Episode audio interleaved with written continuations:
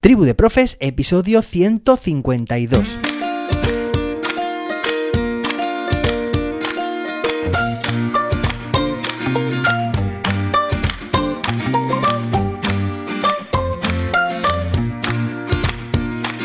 Hoy es martes, día 16 de agosto de 2022. Hoy es el Día Mundial de la Montaña Rusa. No sé si serás fan de las montañas rusas.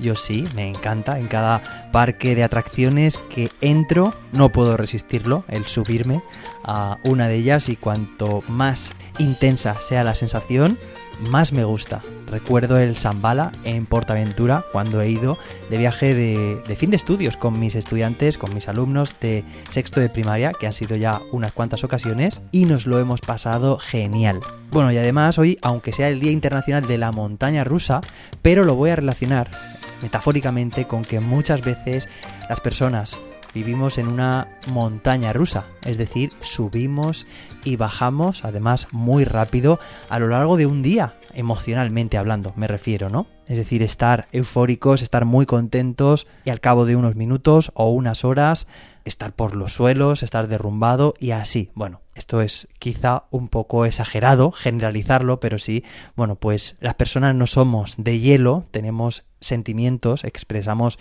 emociones y muchas veces nos pasa esto. Y precisamente lo relaciono también con la temática de esta semana que te comenté, este bienestar, esta salud mental que debemos intentar favorecer, tener nosotros y también a nuestro alrededor.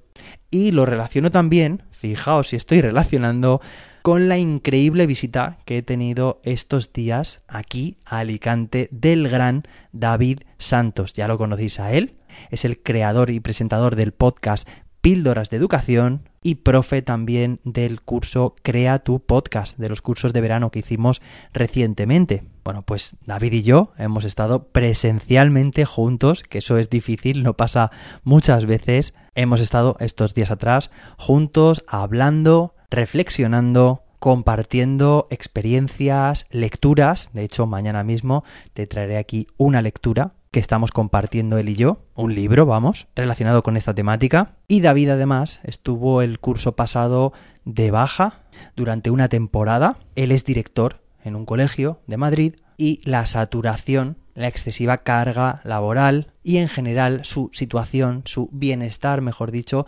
estaba sufriendo mucho y tuvo que hacer un alto en el camino. Bueno, todo esto nos lo cuenta David con pelos y señales en su podcast Píldoras de Educación, que te recomiendo que escuches. Te voy a dejar el enlace en las notas del episodio.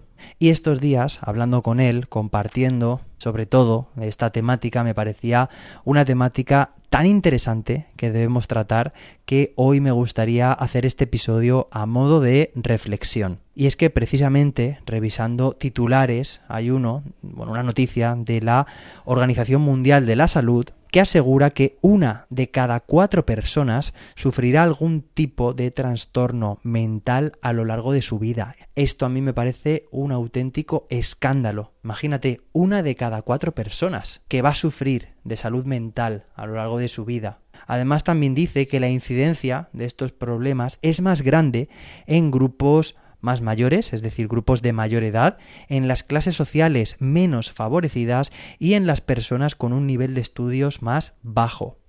Claro, aquí te planteo yo que pensemos, por ejemplo, en nuestras clases, cuántos alumnos puedes tener, 24, 25, bueno, quizá 30, divídelo entre 4 para calcular ese 25% o esa una de cada cuatro personas sale a 6, 7 o casi 8 personas, 6, 7 o casi 8 estudiantes que en un futuro es probable que sufran de salud mental. Además, la incidencia es también significativamente mayor en mujeres y revisando estudios anteriores, bueno, pues unas décadas atrás este índice era mucho menor, era una de cada siete personas, una de cada seis y parece que va en progresión ascendente.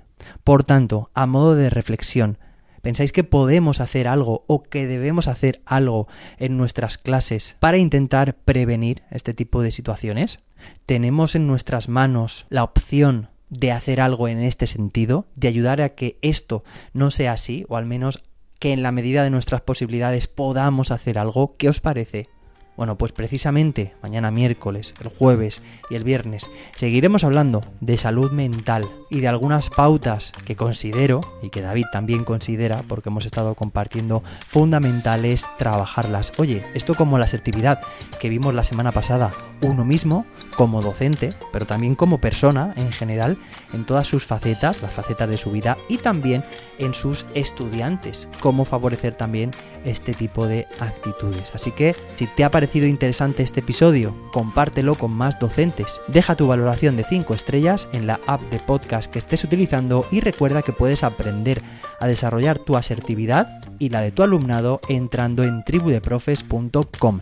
Nos escuchamos mañana miércoles con más y mejor. Hasta entonces, que la innovación te acompañe.